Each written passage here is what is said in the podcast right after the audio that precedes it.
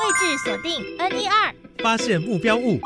AI、五 G、AR、VR、物联网，智慧城市，想将科技新知一网打尽。请收听《科技新潮流》。欢迎进入科技新潮流，我是季杰。讯息要透过无线电进行传输，就要有特定的无线频段。今天跟大家分享无线频谱的特性跟重要性。我们先来听街访，等一下请台湾大学廖婉君教授带我们深入了解喽。科技，Do you know？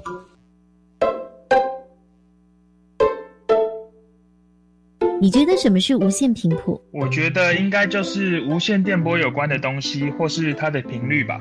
我觉得是无线电波或电磁波的频率，不用人工波导就能够在空间里传播。无线频谱是一种稀有资源，并能加以开发到五 G 网络或是卫星科技。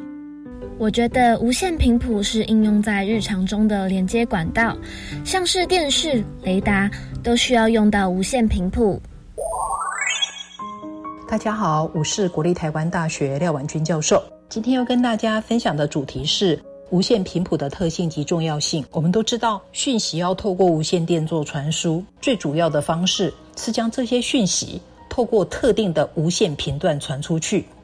不同的无线频段有不同的特性，基本上越往高频走，它的速度越快，它所可以承载的资讯量越大，但是它受到环境的干扰也就越大，而越往低频走，它的速度越慢，它所可以承载的资讯量越少，但是它对抗环境干扰的能力却是越大的。所以，不同的无线通讯技术，根据它所在的不同的运作频段，它所呈现出来的样貌也就不太一样。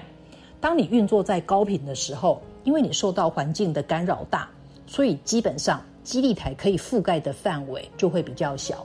但是传输的速度却是比较快的，而你作用在低频的时候，因为你受到环境的干扰小，所以你覆盖的范围就会比较大，但是你的传输速度就会比较慢。举例来说，目前的五 G 的商用系统基本上都是作用在两个频段，一个呢是在六 GHz 之下，就是我们所谓的 Sub 六 G 系统。一般目前的商用系统大部分都是作用在三点五 GHz 的这个频段附近。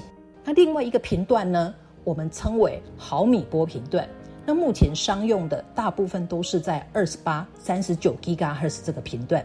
那二十八、三十九 GHz 是比三点五 GHz 还要高频的，所以这样子的比较之下，毫米波的基地台，它的覆盖范围一定是比较小，但速度比较快。Sub 六 G 的五 G 的基地台的覆盖范围一定比较大，但速度比较慢。同理。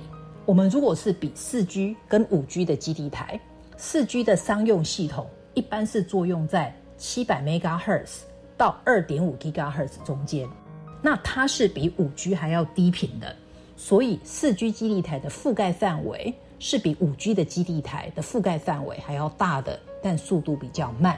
这个影响所及是什么呢？影响所及就是我们同样的覆盖范围，就是服务区域之下。因为五 G 的基地台是比较小的，所以它的整个建制成本一定是比较高的。因为你要用比较多的基地台，才可以把整个区域布满。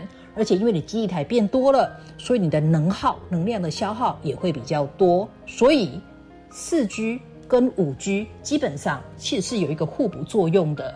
一般特别是早期的建制，大家的做法，很多国外的做法都是怎么做的呢？它就是把四 G 拿来做大面积的覆盖范围，而特定区域，当你速度要快的时候，我就建制五 G。这个就很像早期四 G 刚出来的时候，因为三 G 是比四 G 较低频的，所以三 G 的覆盖范围比较大，而四 G 来做特定区域速度的提升，概念是完全一样的。那这是比较实物面的考量，也就是在五 G 服务的提供的时候，大家应该要先有这样子的概念。